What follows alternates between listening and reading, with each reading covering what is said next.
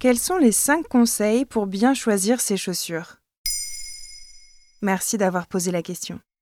Tu connais peut-être ce qu'on appelle le pied égyptien lorsque le gros orteil est plus avancé, ou alors le pied grec si ton deuxième orteil est plus grand. Reste le pied carré dont les trois premiers orteils ont la même longueur. Il est essentiel que nos chaussures soient adaptées à ces différentes anatomies. Quelques petites astuces peuvent justement t'aider à trouver chaussures à ton pied. J'ai porté des tas de chaussures. La première relève du bon sens et c'est le premier conseil donné par les podologues. Veille à essayer et acheter des chaussures plutôt en fin de journée, c'est-à-dire au moment où tes pieds sont plus gonflés. Selon le média Pourquoi Docteur, il peut même y avoir une augmentation de 8 à 12% du volume du pied. Ainsi, tu es sûr de ne pas te sentir à l'étroit lorsque tu les porteras et cela t'évitera des frottements qui sont susceptibles de causer des ampoules qu'on appelle aussi flickten.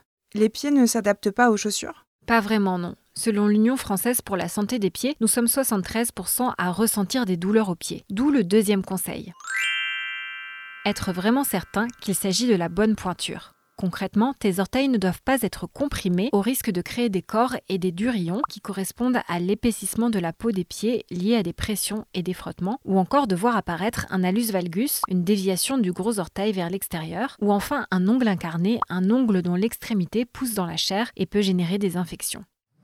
Pour éviter ces pathologies, il vaut mieux opter pour des chaussures au bout arrondi. Et lorsque tu es debout, un espace de la largeur de ton index doit être présent entre ton orteil le plus long et le bout de la chaussure. Le troisième conseil concerne le talon.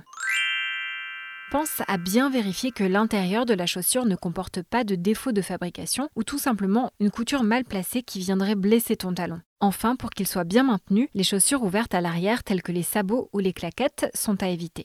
Faut-il choisir des chaussures plates ou avec talons? Les chaussures à talons hauts entravent la démarche naturelle car le poids du corps bascule vers les métatarses, les cinq os plantaires situés à l'avant du pied sous les phalanges. Les genoux, le dos, la colonne vertébrale, c'est-à-dire tout le squelette, peuvent finir par en pâtir.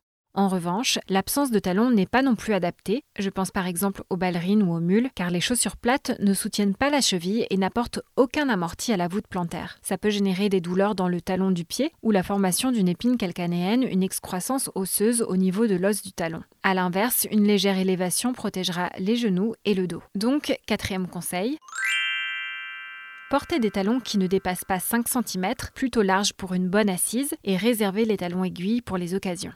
Quel est le dernier conseil? Ne pas hésiter à consulter un podologue. Ce spécialiste de la santé des pieds peut aussi bien traiter les douleurs sous le pied que soigner les ongles incarnés et les mycoses, ou encore fabriquer des semelles orthopédiques venant soulager les douleurs de dos. Il est aussi une aide de choix pour trouver des chaussures de sport adaptées. Maintenant, vous savez, un épisode écrit et réalisé par Émilie Drujon. Ce podcast est disponible sur toutes les plateformes audio et si cet épisode vous a plu, n'hésitez pas à laisser des commentaires ou des étoiles sur vos applis de podcast préférés.